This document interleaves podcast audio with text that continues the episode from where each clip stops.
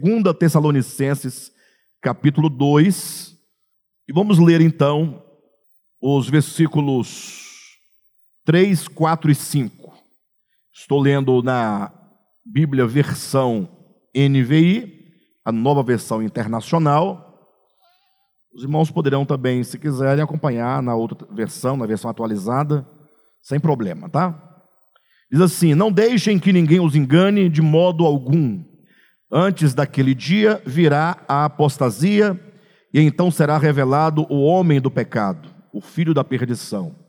Este se exalta e se opõe e se exalta acima de tudo que se chama Deus ou é objeto de adoração, chegando até, até a assentar-se no santuário de Deus, proclamando que Ele mesmo é Deus. Tá bom? Vamos até o 4 somente, por enquanto.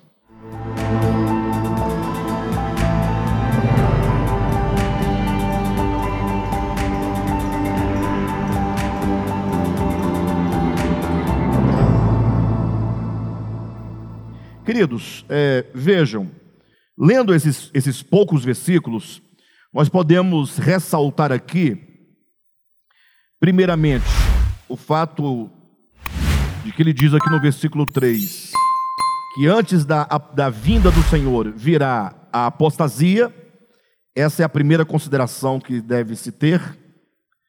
Ah, o que é apostasia, em que consiste a apostasia. Lembrando que a apostasia é um marco que define que tão logo a apostasia virá então a vinda do Senhor. Mas antes da vinda tem que vir a apostasia, tem que acontecer a apostasia.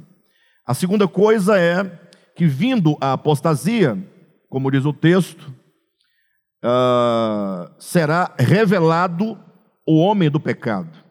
Então, nós temos a apostasia no primeiro plano, em seguida, nós temos a revelação ou manifestação do homem do pecado, e terceiro, nós temos aqui uh, alguns predicativos conferidos a, a, a este homem do pecado dizendo que ele se opõe e se exalta acima de tudo que se chama Deus, ou é objeto de adoração, chegando ao ponto de assentar-se no santuário de Deus, proclamando ele mesmo Deus, ou proclamando-se a si mesmo Deus. Né?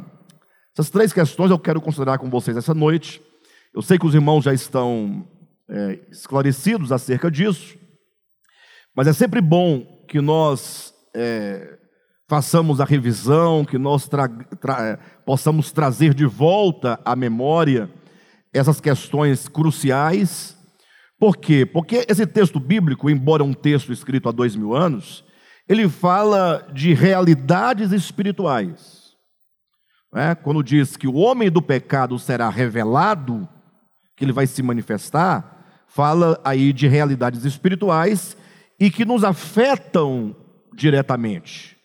Ou seja, não temos nós como ler esse texto e analisá-lo uh, como que distante de nós, como objeto de investigação, como objeto de análise, sem que nós uh, nos, possamos nos ver dentro desse texto, sem que nós sejamos implicados dentro desse texto. Uh, então veja, o primeiro ponto sobre a apostasia isso é uma profecia bíblica, né?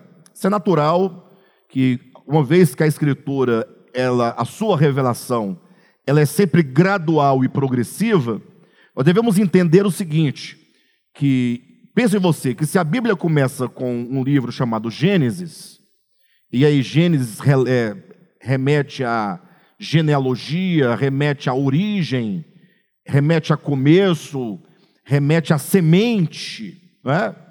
e o Apocalipse é o livro das últimas coisas e, portanto, o fim, nós temos aqui um marquê, um princípio, em que todas as coisas têm um começo, né? e temos um, uh, um, um status, que é o fim daquilo que tem origem no começo.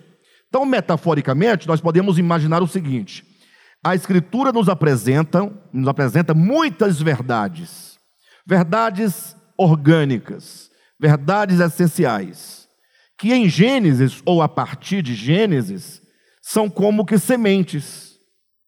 E que ao longo das escrituras, ao longo do tempo, imagine você que essas sementes elas vão crescendo, vão germinando, vão crescendo, se desenvolvendo, até que quando chegamos no Apocalipse, aquilo que era semente lá no começo, agora tem-se aqui a frutificação, a maturação e o amadurecimento. E isso tanto das coisas positivas quanto das coisas negativas.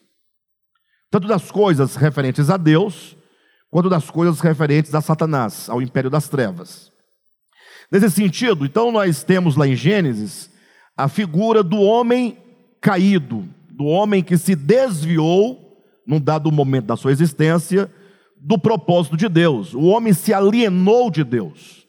O que se vê em Gênesis capítulo 3 é o homem que quando chega no estágio de consciência acerca de si mesmo, acerca de Deus, acerca do mundo, ali ao, na árvore do conhecimento do bem e do mal, é o florescimento da sua intelectualidade, da sua inteligência, da sua razão.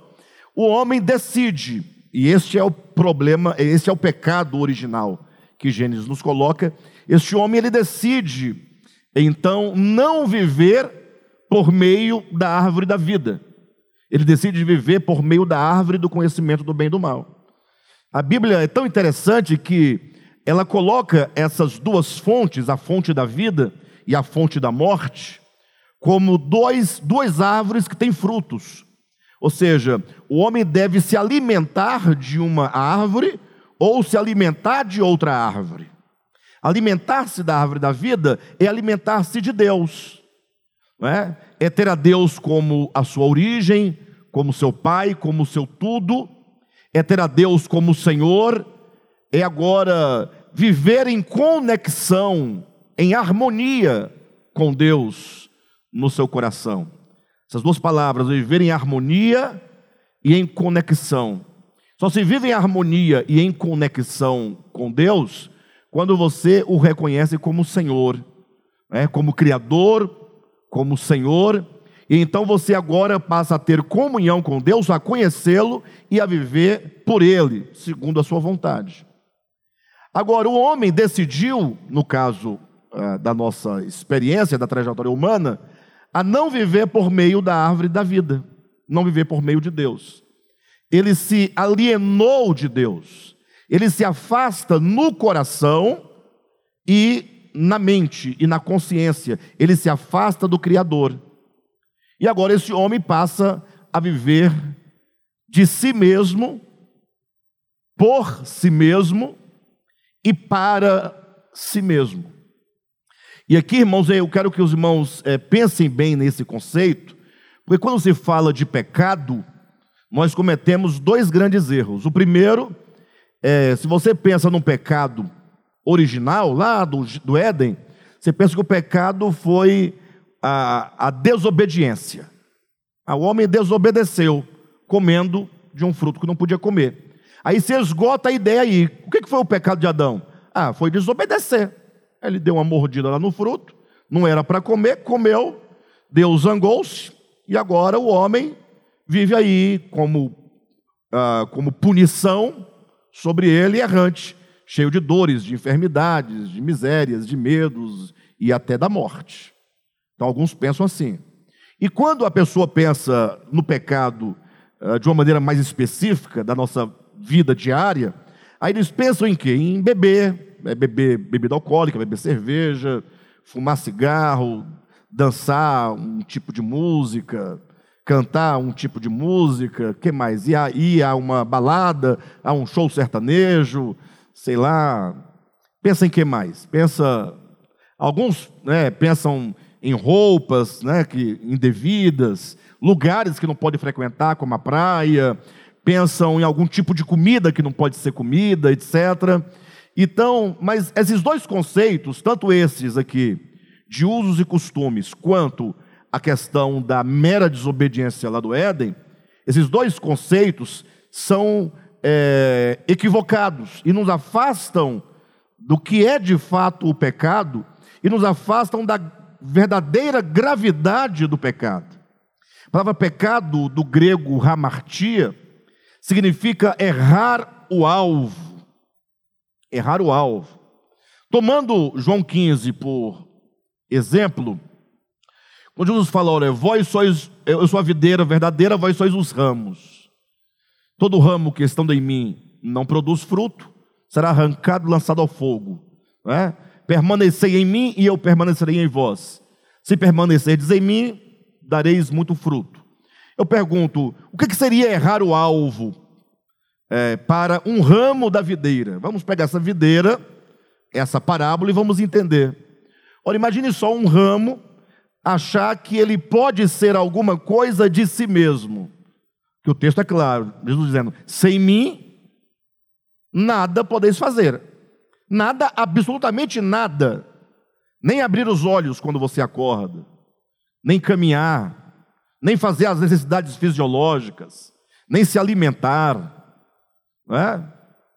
Nada se pode sem Deus. Então, imagine só esse ramo da videira é, cometendo pecado, errando o alvo. Como é que esse ramo poderia errar o alvo de sua existência? Primeiro, pensar que ele é alguma coisa sem a videira. Segundo, pensar que ele é capaz de alguma coisa sem a videira. Terceiro, desligar-se da videira, no sentido de, no seu coração e na sua mente, acreditar que ele pode muito bem subsistir sem a videira. Então, o problema do pecado está exatamente ah, na, ah, no surgimento de um sentimento interior de autossuficiência, de autonomia e, consequentemente, de independência de Deus. Isto é o pecado.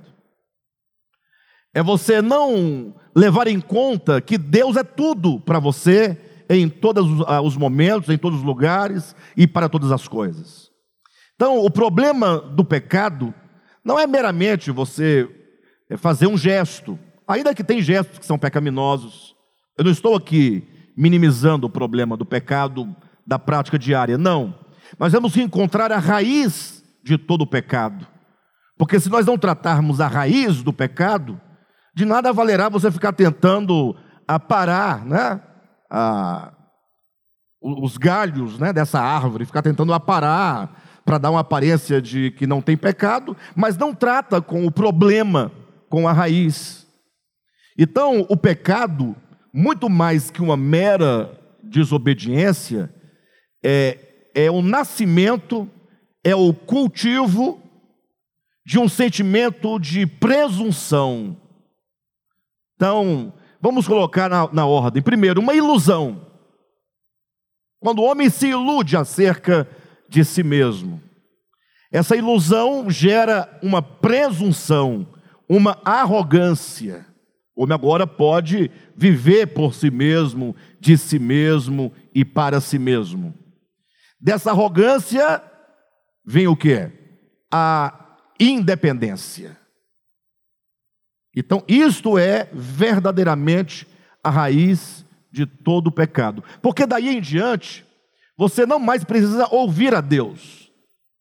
Você não mais precisa ir a Deus. Você relativiza completamente a ideia de Deus. Não, Deus é o Criador, beleza, mas para que, precisamos dele?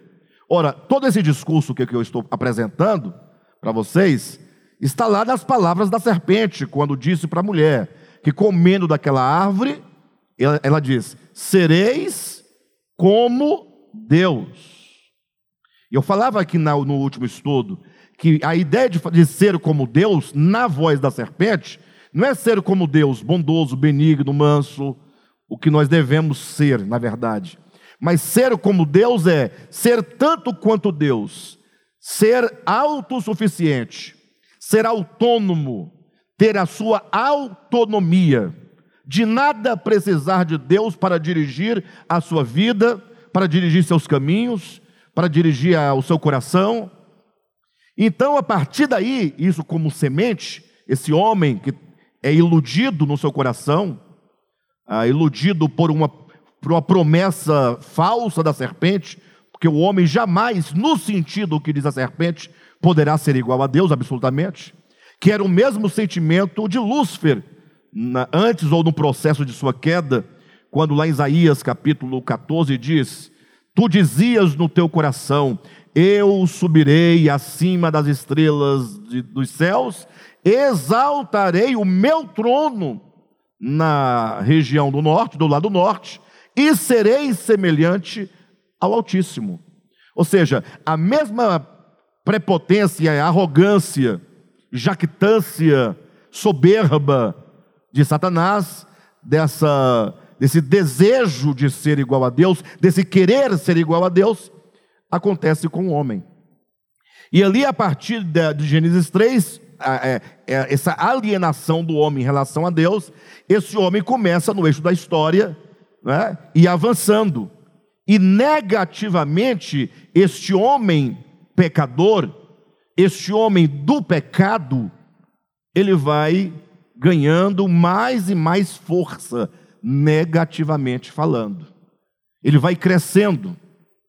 E esse crescimento não é físico, é o crescimento dessa ilusão, é o crescimento dessa arrogância, é o crescimento dessa presunção, é o crescimento dessa independência que vai aumentando e crescendo no homem, de modo que quando chegamos no Apocalipse, que é a consumação, a, a, a poderíamos dizer a, a, a maturidade, não, a maturação desse homem do pecado, é exatamente isso que aqui em 2 Tessalonicenses Paulo fala, e então será revelado o homem do pecado. Entenda que o homem do pecado é o homem que alcança o ápice da sua rebelião, o homem que alcança ah, o ápice da sua alienação do Criador, é o homem que chega no último degrau da sua queda, a queda enquanto degraus, que o homem vai descendo cada vez mais até chegar no limite para onde não tem mais para onde ir, e esse ápice ou este abismo final será então este homem de Gênesis 3, agora plenamente manifestado como inimigo de Deus. Em Gênesis nós podemos ver esse, esse processo na figura de Adão, Caim e Nirode. São os três nomes que nós encontramos em Gênesis para mostrar esses degraus da queda. Adão, o homem iludido. Caim, o homem que decidiu conscientemente se afastar do Criador e criar uma civilização para si mesmo, uma civilização sem Deus, que, que recebe o nome de homem. Lembra que Caim saiu da presença do Senhor, foi habitar uma terra distante chamada Nod, lá edificou uma cidade e colocou na cidade o nome do seu filho, Enoque. E lá ele cria uma civilização sem Deus, com a marca do homem. Então nós temos Adão que se ilude, essa queda de Adão progride em Caim, agora quando ele decide, portanto, viver sem Deus, a ilusão leva o homem para a terra distante, que vai se consumar em Nirode, que agora, não satisfeito em fazer para si o seu próprio reino, ele agora diz: vamos enfrentar o Altíssimo.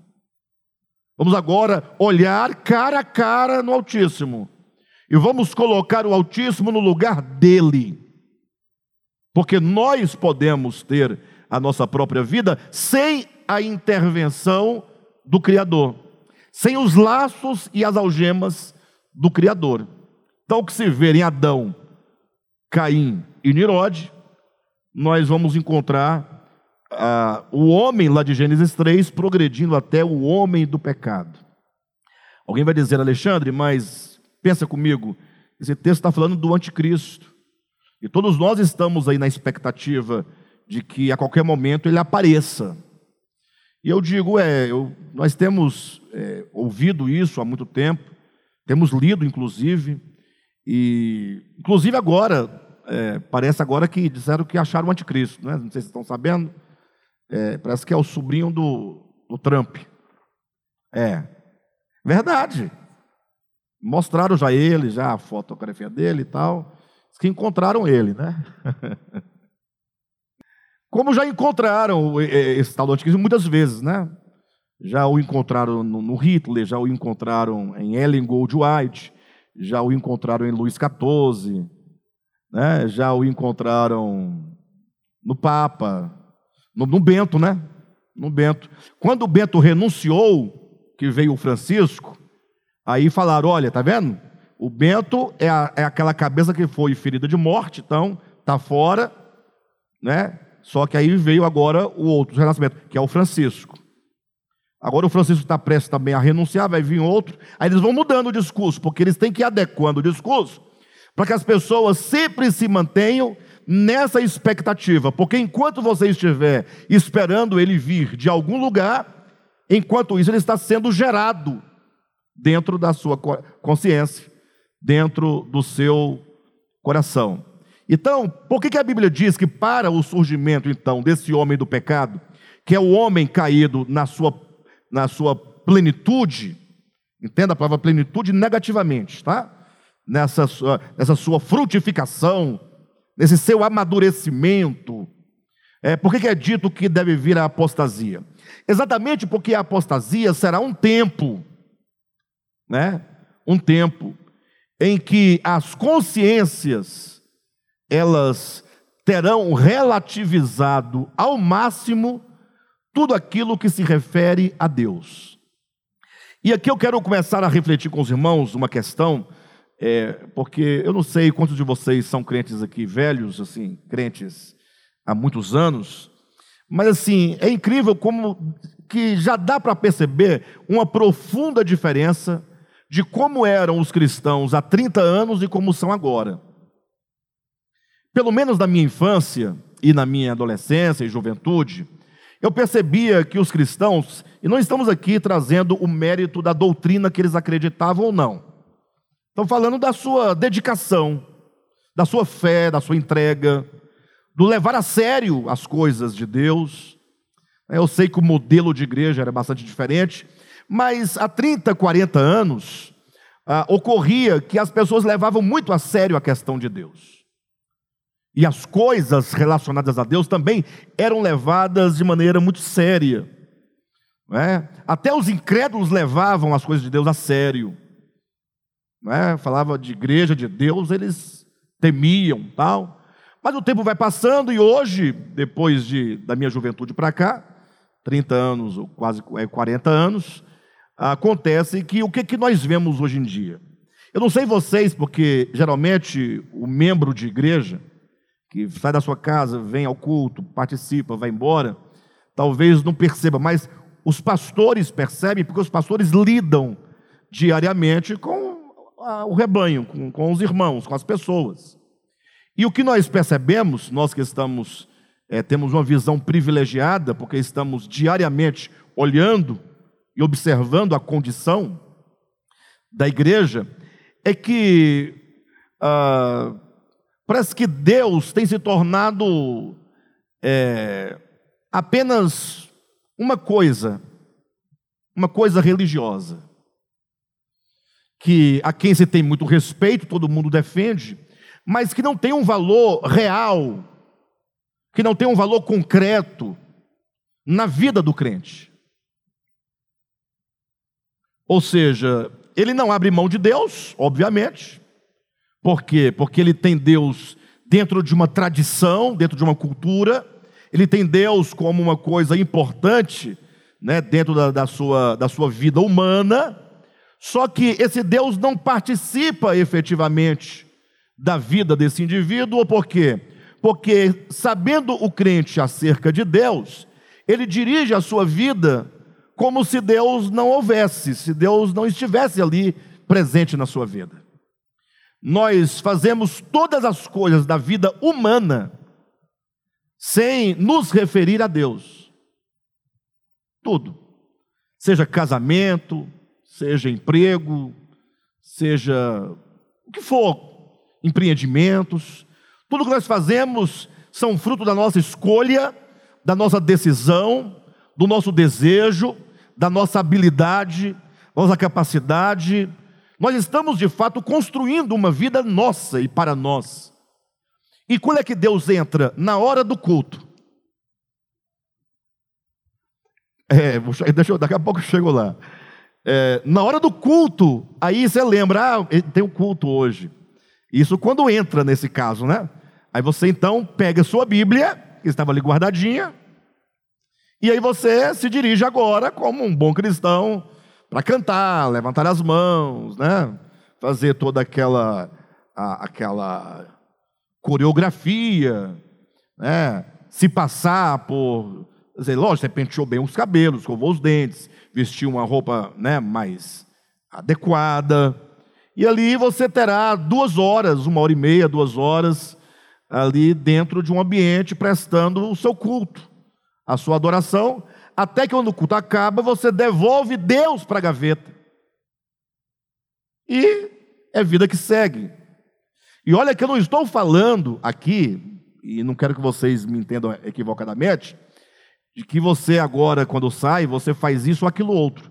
Não, é que de fato Deus se torna um elemento dispensável na nossa vida humana. Por que, que Deus tem que se meter na minha vida humana?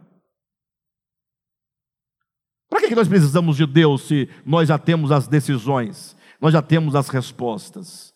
Não é? Nós, não é? é uma vez uma pessoa me falou assim: Alexandre, me fala uma coisa, rapaz, eu vejo aí a sua luta com essa igreja, o seu sofrimento, não é fácil o seu sofrimento. E, rapaz, olha, outra pessoa ou eu no seu lugar já teria desistido há muito tempo. E essa semana eu visitando uma, um, um, casal da igreja, e aí o, o irmão falou: Olha, Alexandre, te falar uma coisa, viu? Ele até usou a expressão: Você é o cara. Porque eu falei: Não, não, não tem cara aqui. Aí eu fui explicar a situação. É, o porquê da nossa perseverança. O porquê da nossa insistência? É porque eu, eu acredito no meu coração que eu estar aqui ou não estar aqui não é uma decisão minha. Porque eu posso decidir tocar a minha vida por outros caminhos. Poderia ou não. Mas simplesmente assim, é simples assim. Todo mundo dirige sua vida como quer, olha, eu, eu quero ir por esse caminho. Aí não, desistir, aí vai para outro caminho tal. E nós já estamos aqui já há 23 anos, com a mesma força, com o mesmo empenho, com a mesma visão. Visão a que me refiro é o propósito, né? De alcançar. E eu não acredito que eu simplesmente possa achar que eu estou aqui por uma decisão ou deixar isso aqui por uma decisão. Eu tenho que buscar saber de Deus o que, que Ele deseja da minha vida. Não é que eu vou ficar aqui até morrer. Ah, pode ser que amanhã ou depois não esteja mais. Mas para eu não estar, se o meu coração continuar guardado, e tem esse detalhe, né? Deus é que terá de me conduzir para não estar. E terá de me conduzir para outro lugar.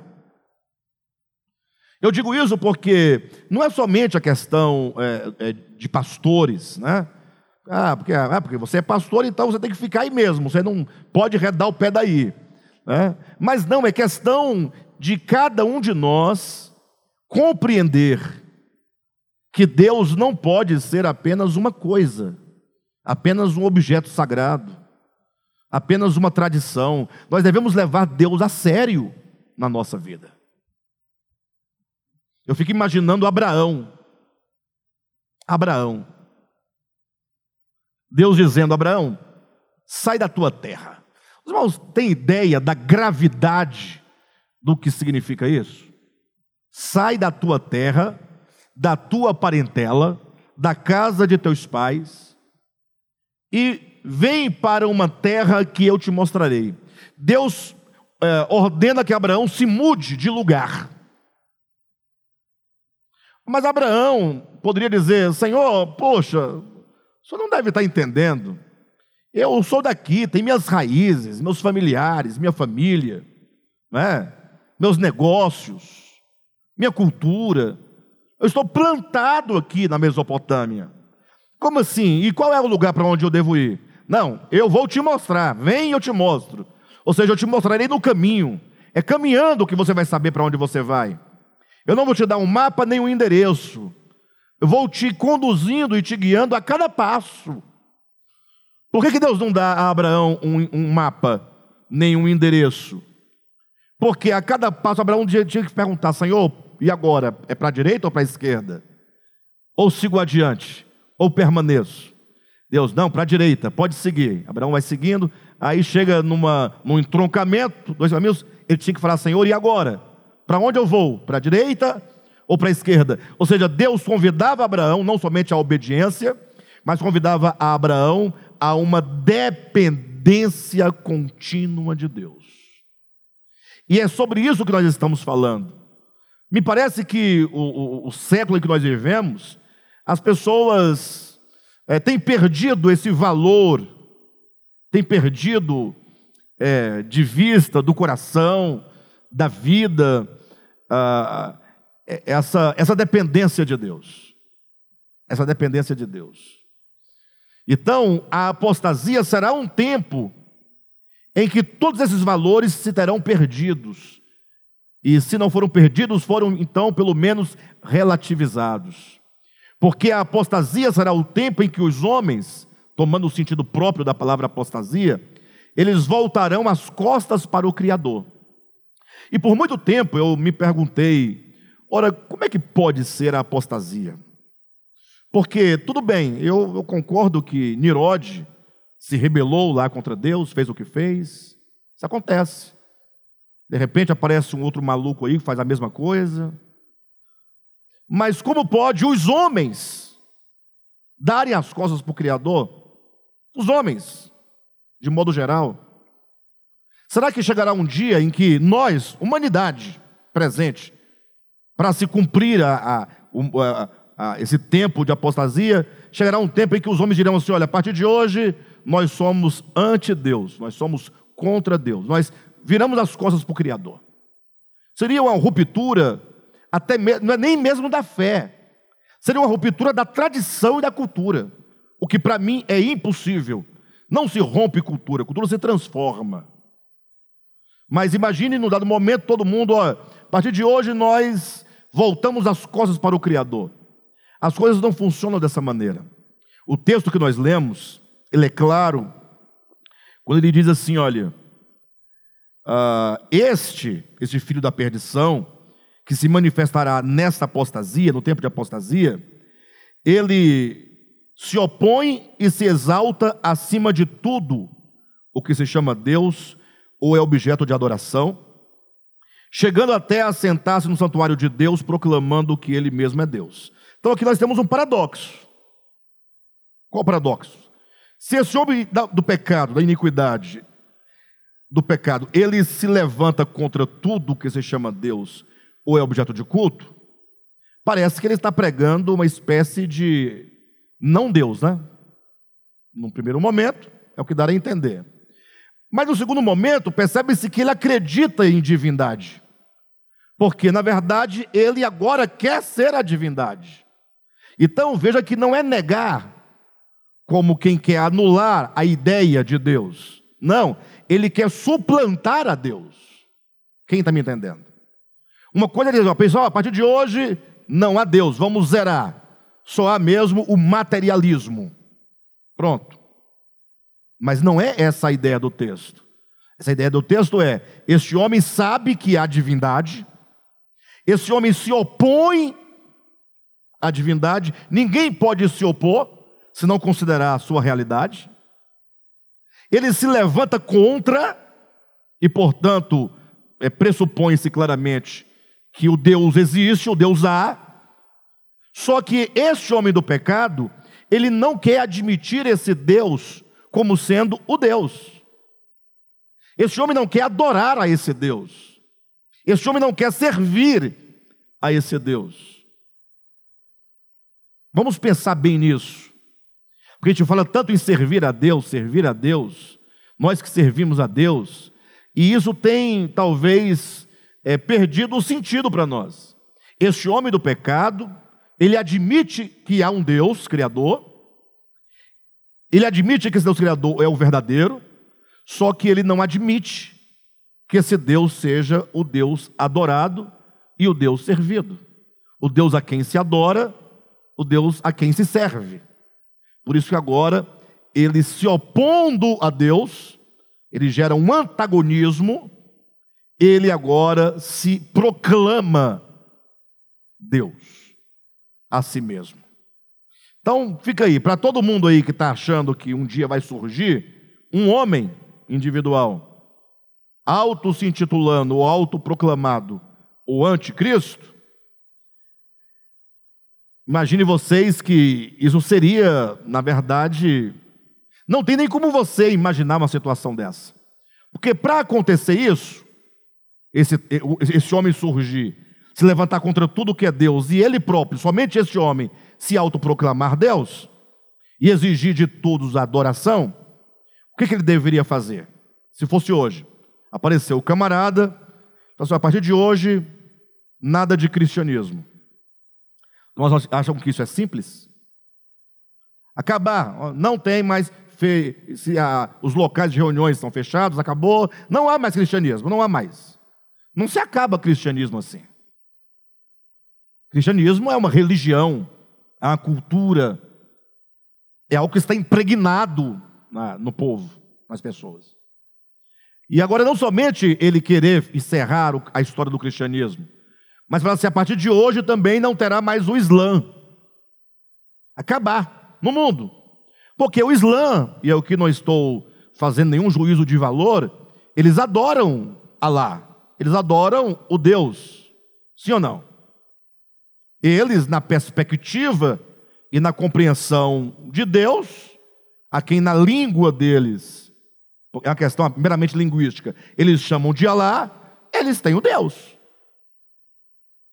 E como é que agora esse anticristo, esse indivíduo, ele consegue acabar cristianismo, acabar islamismo. Vocês acham isso possível? Isso é inverossímil. Inverossímil. Isso não está para nem mesmo com uma semelhança de alguma coisa parecida, que dirá essa realização. Acabar com o hinduísmo, acabar com todos os ismos que existem, com todas as formas de religião, com todas as formas de divindades, todas. E agora ficou somente ele, ele é o Deus. Ah, muitos acreditam que isso vai acontecer, mas isso não é verossímil. Se você parar um momento para pensar, você vai ver que isso é impossível de acontecer. No mundo que nós vivemos, porque quando a Bíblia, né, digamos, em muitos lugares da Escritura, falava, por exemplo, de alguns acontecimentos de alcance mundial, o que a Bíblia chamava de acontecimento de alcance mundial, na experiência da história bíblica, dos personagens bíblicos, era o mundo de então, não era o mundo de hoje. O mundo de hoje é um mundo conhecido, né? De tantos continentes, de bilhões e bilhões de pessoas.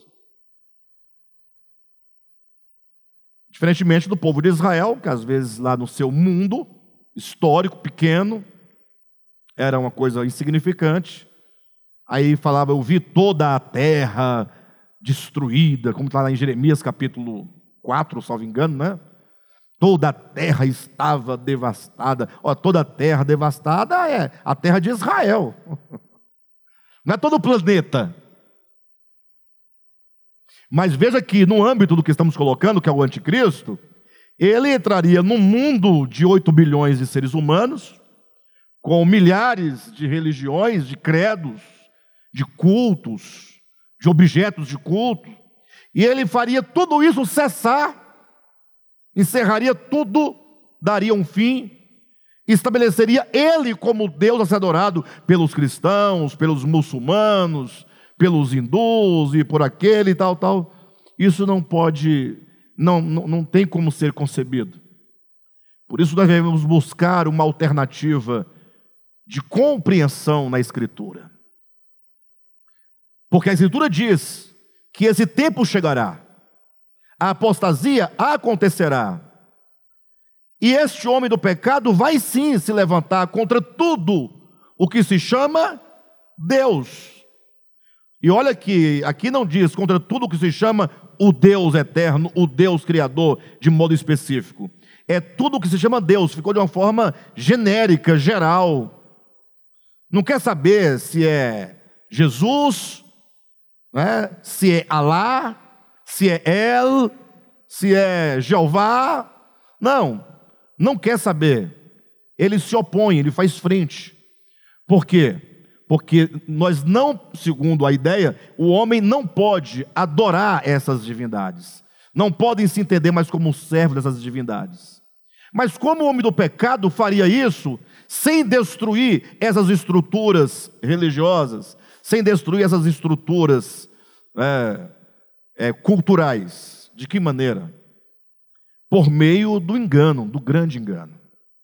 O que, na verdade, está acontecendo e começou desde os primórdios da humanidade, e nós estamos vivendo aí já no limiar da história para ver isso concretizado, é que podemos afirmar com as, com as seguintes palavras: o império das trevas não está preocupado com qual é o Deus que você diz servir. A religião, na sua forma externa, enquanto credo, enquanto tradição, enquanto costumes, nada representa nem para Deus, nem para Satanás. Deus não se comove com as religiões é, externas, com o credo externo, com a profissão verbal. Eu trazia na minha Bíblia como eu não estou agora com a Bíblia que eu uso constantemente, que é a versão atualizada, talvez esteja lá dentro. Mas eu sempre andei com um pedacinho de papel dentro da minha Bíblia, trazendo um trecho de um livro que eu li há muito tempo, chamado é, Guerra contra os Santos. E o trechinho desse livro, ou salvo engano, é, não era Guerra contra os Santos, é o livro é As Eras Mais Primitivas da Terra, de G.H. Pember, né? Então, esse trechinho, ele dizia mais ou menos assim: que aquilo que nós professamos, que nós falamos, isso em nada modifica ou incomoda o mundo espiritual. É muito possível que você esteja com os lábios louvando ao Deus Criador, porque você coloca nos lábios o nome do Deus Criador, mas que na prática você está curvado mesmo é diante do Deus desse século. Ou seja, nem Deus está preocupado com o fato é, das pessoas falarem o que falam a favor ou contra Ele. E nem Satanás está preocupado com o fato de falarem a favor ou contra Ele. Isso não modifica nada. Lembrem-se lá de Mateus capítulo 15, quando Jesus fala para os fariseus e escribas: Vocês honram-me com os lábios, mas o coração está longe de mim. E olha, para quem Jesus está dizendo essas palavras? Nós temos que parar por um momento e pensar. Não era qualquer religião, religiãozinha, não. Era judaísmo. O judaísmo, diferentemente do cristianismo, que é mais fraco, eu estou falando de religião, não estou falando de fé. Certo? Religião histórica, religião cultural. O judaísmo muito mais forte que o cristianismo, até porque o judaísmo era uma questão teocrática. É, ou seja, todos os âmbitos daquela nação, político, econômico, religioso, né, fundamentavam-se num único, numa única base, Deus. Então tudo que dizia respeito a Israel, Deus estava, a ideia de Deus estava infiltrada. Era uma nação que, ainda que tivesse reis, era teocrática, porque é Deus que conduzia os destinos. Deus determinava até a dieta do povo, a economia do povo, o modo do povo se vestir. Tudo era definido por Deus. Ah, o cristianismo não, o cristianismo ele tem um lado da fé espiritual, aquilo que você, do dogma, né? Aquilo que você professa e acredita, mas você ao mesmo tempo é um cidadão da terra. Ou não é? O judeu não. Para ele tudo era Deus. Então, Jesus falou foi para os líderes dessa religião que se ufanavam de terem Deus, o Deus de Abraão, Isaac e Jacó, como a origem da sua nação, o germe, né? nação tem origem em Deus, no Abraão, Isaac e Jacó. Um povo que acreditava piamente que toda a sua estrutura religiosa, seus ritos, seus costumes, é, os seus os elementos de culto, os sacrifícios, os sacerdotes, os dias sagrados, a, a, a lei na sua totalidade tinha sido entregue pelo próprio Deus. Então é um povo, é, é para esse povo que Jesus diz que, se você comparar com o cristianismo, um crente com um judeu judaizante, o crente perde feio, né? Quem está me entendendo? Então é para esse grupo a, a, em quem nós deveríamos acreditar que tinha alguma verdade. Ele fala, vocês honram-me com os lábios. Olha a ideia. Ou seja, vocês são apenas pessoas que professam um credo, mas o coração mesmo não tem nada a ver comigo. Sabe o que significa isso, queridos? Que se Jesus fala isso para os judeus, naquela condição, é muito possível que isso aconteça conosco. Não, é, é a lógica que eu estou trazendo. Se aconteceu lá, é muito possível que se repita conosco. Ou não é improvável. Porque o grande problema é que nós não paramos por um momento para pensar nisso. Eventualmente, pode ser que nós tenhamos o nosso Deus e os nossos objetos de culto, digamos assim. Mas o que vale mesmo é a quem você serve. A quem você serve. E, é, e aqui é dito que o homem do pecado se coloca como sendo o Deus. Ele se assenta no santuário de Deus, ostentando-se como se fosse o próprio Deus. E aqui é onde nós precisamos parar e pensar. E não tenham medo de pensar. Porque a teologia convencional, a teologia dogmática, ela resolve isso aqui em, no instalar de dedos. Não, o anticristo vai ser um homem que vai chegar. O templo de Jerusalém será reconstruído pelos judeus, lá em Jerusalém. O anticristo vai lá e vai entrar e vai dizer: Eu sou Deus, dentro do santuário de Deus, que será o templo que os judeus vão reconstruir. Está resolvido. Olha como a teologia resolve fácil as coisas.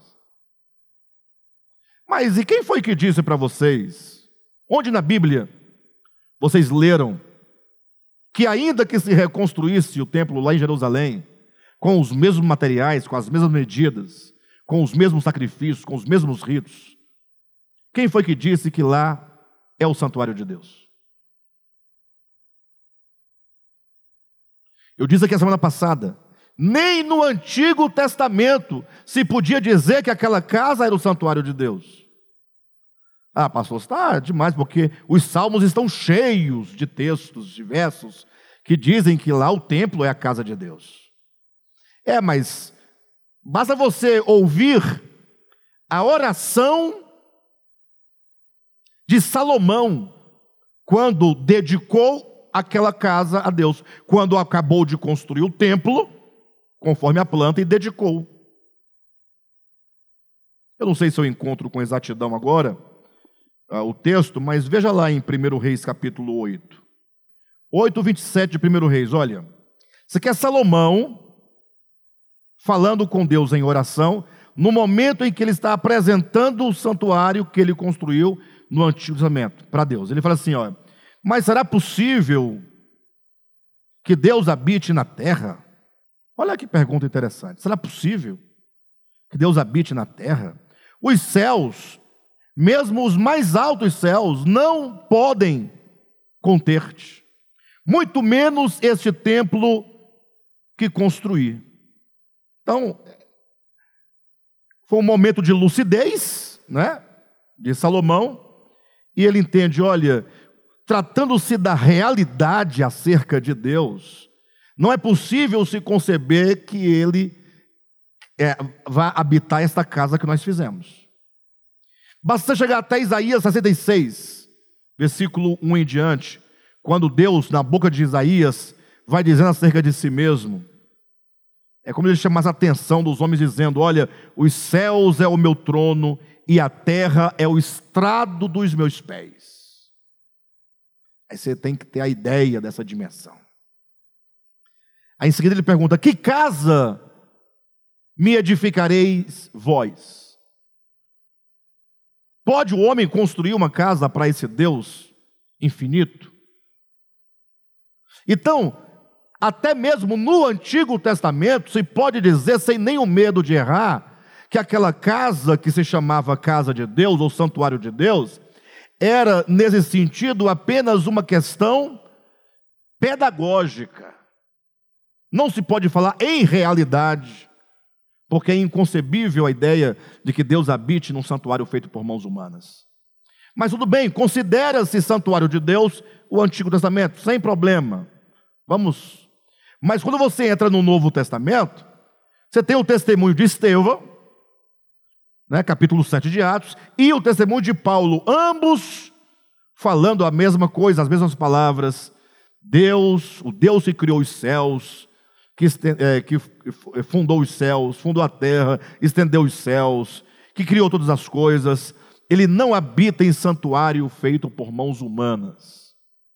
Então, é, falando a partir da economia neotestamentária do Novo Testamento, admite-se que não existe, nem mesmo em termos pedagógicos, em sombras e figuras, não existe santuário que o homem possa construir para Deus nas páginas do Novo Testamento.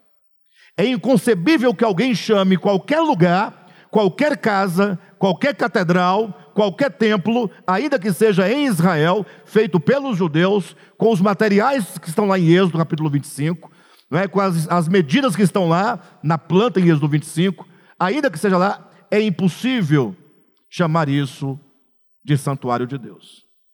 Porque o Novo Testamento claramente ensina que o verdadeiro santuário de Deus é o homem. O homem é o santuário de Deus. Então eu só posso ler 2 Tessalonicenses capítulo 2 entendendo que este homem do pecado se assentará em mim mas não é na minha cacunda, nem na sua, nem na nossa. É um assentar-se enquanto um entronizar-se na minha consciência e no meu coração. É dentro do homem, isto é, do santuário de Deus, que agora esse homem do pecado se assenta e se autodeclara Deus, na tentativa de fazer valer e consumar as palavras da serpente sereis como Deus. Ou seja, o grande desejo do homem e a grande ilusão do homem, este homem, ele terá pensado ter conseguido nesse tempo de apostasia. Eu falei agora complicou, porque como é que esse homem do pecado pode assentar dentro de mim? Para tanto, ele não pode ser exatamente um homem físico um indivíduo que virá da Grécia, ou virá de, de Israel, ou da América, ou de qualquer outro lugar. Este que aqui se estabelece é o que a Bíblia chama de o Deus deste século. Abra sua Bíblia, por favor, o segundo aos Coríntios, capítulo 4, versículo 4. Diz assim: O Deus dessa era, ou o Deus desse século, cegou o entendimento dos descrentes.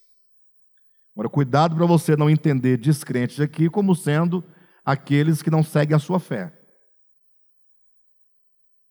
Porque o que tem de crente e descrente não é brincadeira. E daqui a pouco eu vou dar para vocês, antes de acabar, para finalizar esse estudo, eu vou dizer o motivo. Por que, que há muitos crentes descrentes, tá?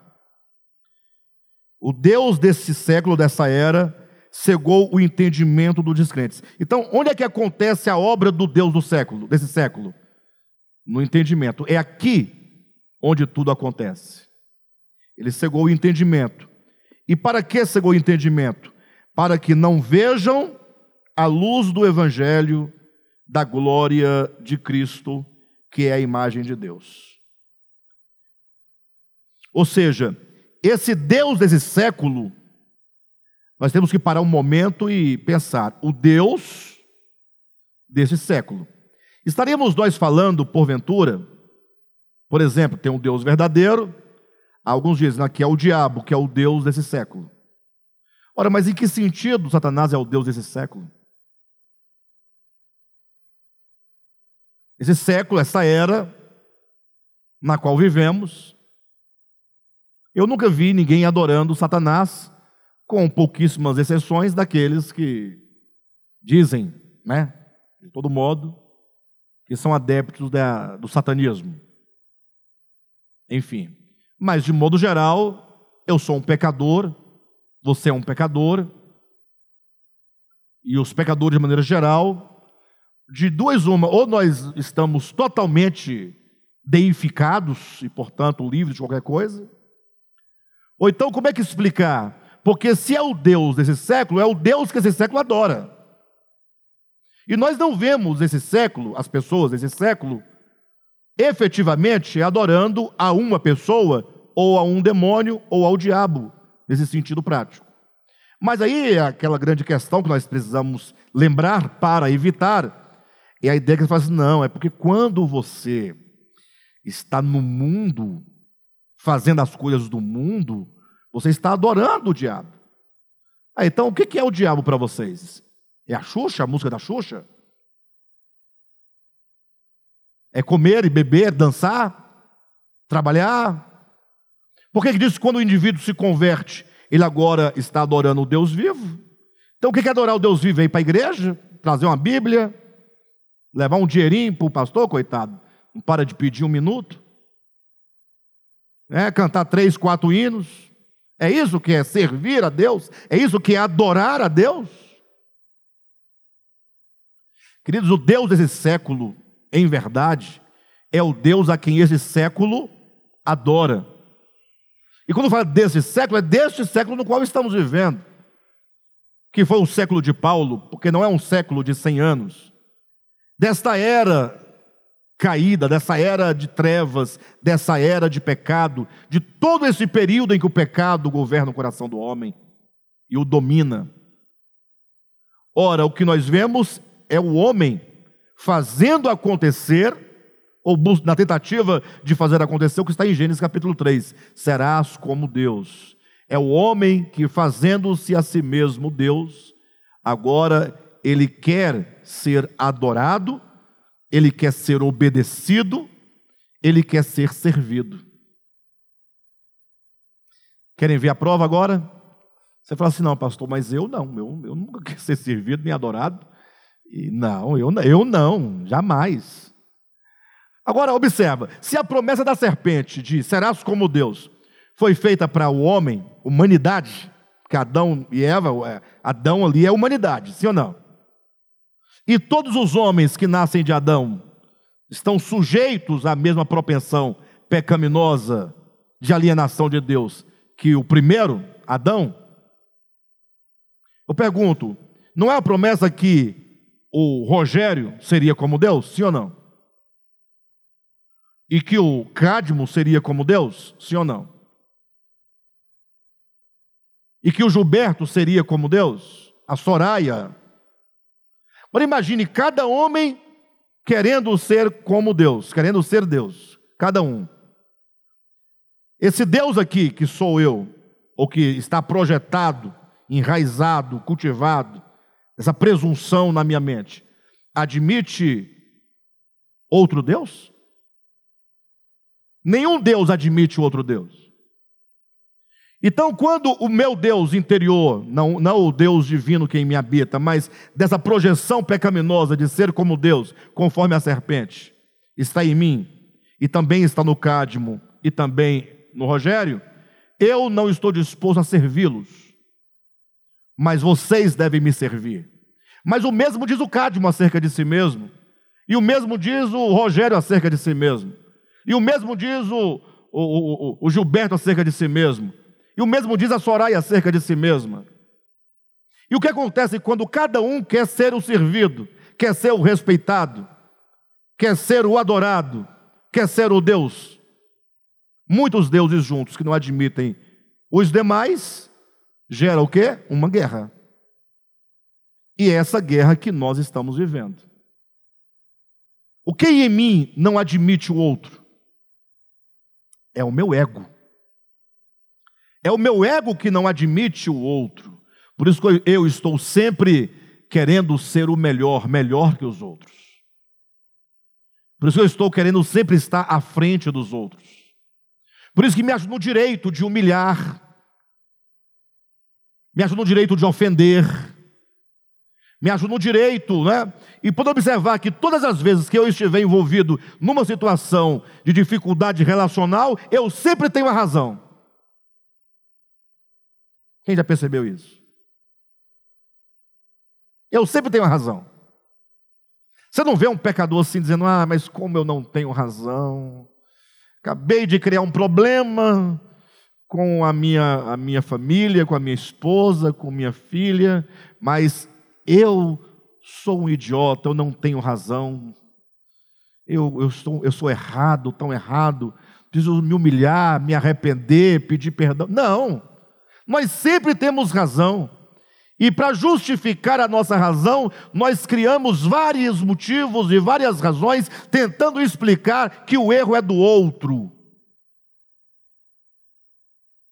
Então, é esse ego maldito, que é a ilusão de que você é sem ser, que é o Deus a quem você serve, a quem nós, é, diante de quem nós vivemos curvados, adorando, lustrando, entronizando este ego que não pode ser tocado. O ego é intocável. Isso é tão grave. Imagine vocês que você sabe por que, que as pessoas não podem perdoar umas às outras? E quando fala de perdão, os próprios crentes dizem que isso é impossível. Os crentes dizem isso. Não, pastor, ele não diz isso, não, está doido. Os crentes falam que tem que perdoar. É, mas quando você mete na cara dele o texto que Jesus fala que você deve perdoar o seu irmão 70 vezes 7 no dia, num dia,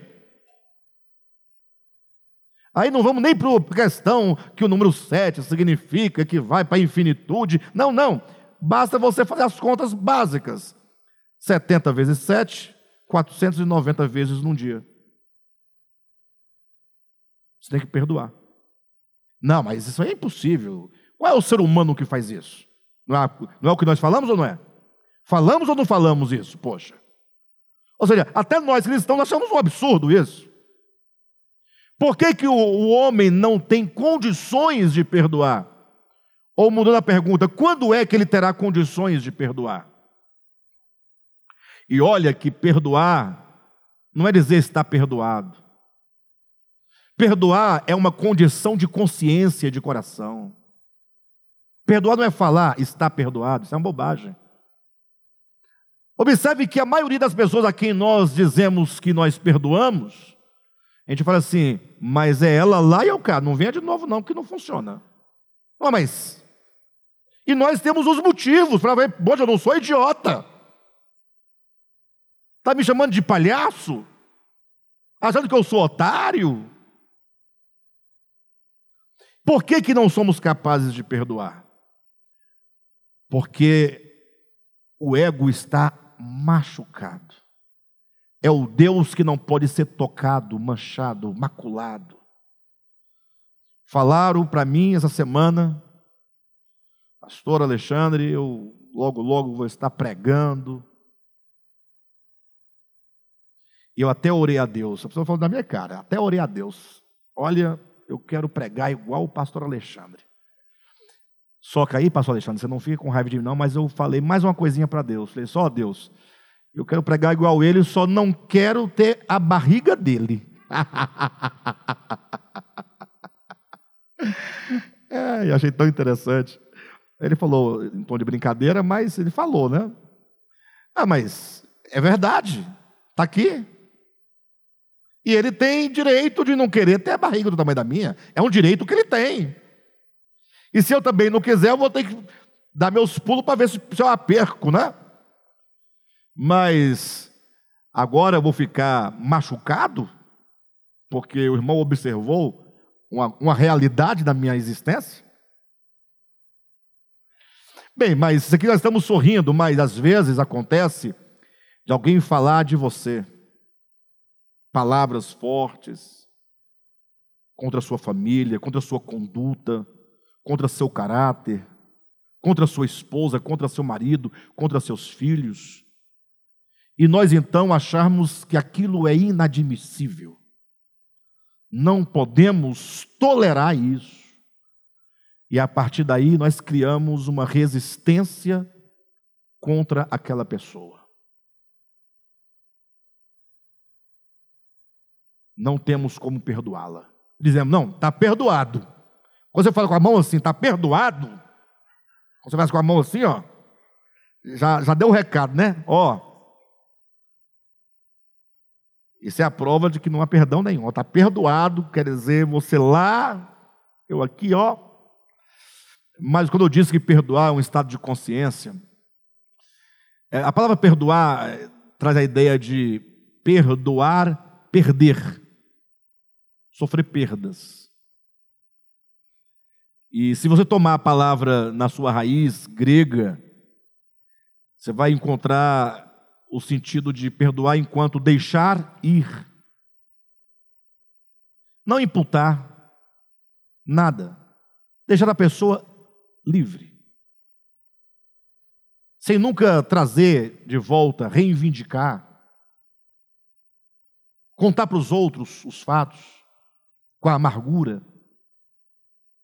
No sentido de que nós somos incapazes de perdoar porque nós não permitimos que isso que foi tocado, que é o nosso ego, é o Deus que não pode ser maculado. Mas a partir do momento que nós entendermos que não há esse ego, ou que esse ego é uma ilusão, é uma prepotência, é uma arrogância, e decidirmos abrir mão, e é isso que a Bíblia vai chamar nos evangelhos dezenas de vezes, né, que nós devemos tomar a nossa cruz, negar a nós mesmos e seguir a Cristo, ou uh, se o grão de trigo cair na terra não morrer e fica só, Aquele que ama a sua vida mais do que a mim não pode ser meu discípulo. Quando fala do morrer, esse morrer é abrir mão desse ego, que na verdade não nos custa muito, porque ele não é nada. É só uma ilusão. Quando você menos esperar, os teus adversários, a quem você não, não, não os perdoou, estarão levando o seu caixão para sepultar. Acabou. Seis adversários, Cada um pega, porque na hora dos enterros os adversários aparecem. Eu fico imaginando no dia do meu sepultamento. Eu, eu, vai, mas vai gente. Não, mas vai, vai sair gente até que eu não sei de onde. Vão todo mundo para poder verificar se ele morreu mesmo. É. Aí eu vou pedir para vocês todos pegarem os, seis principais do, dos inimigos que hoje tacam pedra e, e flechadas e, e, cutucada e tudo mais, coloquem eles para levar meu caixão. Mas só para entender que se porventura algum dia eu tive resistência, eu não sou mais nada. Não, não há ego. O ego é só uma arrogância. É só uma arrogância, é uma tolice. Achar que eles, é, eles não, que, que as pessoas, né? não podem falar de mim, não podem me criticar, não podem mentir a meu respeito. É, poder não pode, no sentido da ética, né, da coisa certa. Mas assim, mas se acontece, o que não pode haver agora, sou eu, achar que sou intocável, e porque não posso ser tocado, esse ego não pode ser quebrado, porque é, destruir uma reputação é quebrar seu ego aquilo que você julga ser. É isso que nos gera revolta, raiva uns dos outros, fofocas, contendas, inimizades, ciúmes, porfia. Vocês estão entendendo? Então, o Deus desse século é este ego que está sentado. Bem, mas para nós podermos encerrar, eu queria que vocês fossem para casa pensando numa situação. Porque, como eu disse no início, que esse texto, de alguma maneira, ele nos envolve, nós nos implicamos dentro desse texto, nos colocamos dentro desse texto, é que, como estamos falando de um tempo de apostasia, um tempo em que o homem do pecado se assentará nesse santuário de Deus, ostentando-se como se fosse o próprio Deus. Ou seja, o tempo da apostasia vai ser essa manifestação plena. Hoje nós vemos os reflexos do ego, mas vai chegar um tempo que isso vai estar muito forte dentro do homem. E precisamos é, pensar nas palavras de Tiago. Vão para casa pensando nas palavras de Tiago. Isso vai ser um exercício muito bom para nós. Porque nós sabemos que o que nos justifica, o que tem o poder de justificar o nosso coração, a nossa consciência, de nos alinhar com Deus, de nos colocar em sintonia com Deus, o que justifica o homem é a fé. Sua fé tem esse poder de trazer o coração do homem para os trilhos de Deus. E se é a fé, portanto, tudo o que hoje nós precisamos nos perguntar é se porventura, quando Tiago falou que a fé sem obras ela é morta. Aqui nós temos muita coisa a dizer só nessa frase, a fé sem obras é morta. Primeiro ele quer dizer que existe obra viva, ou melhor, fé viva e fé morta. Sim ou não? ele coloca duas naturezas de fé: a fé viva, orgânica, é que tem a potência e o poder de realizar,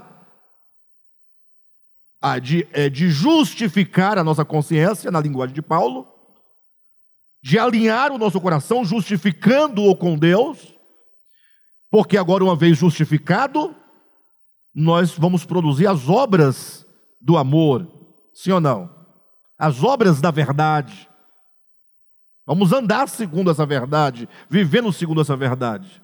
Mas em Tiago nós vemos também que existe uma outra fé, que ele chama de fé morta, que é uma fé que não tem o poder, não tem a potência de produzir absolutamente nada.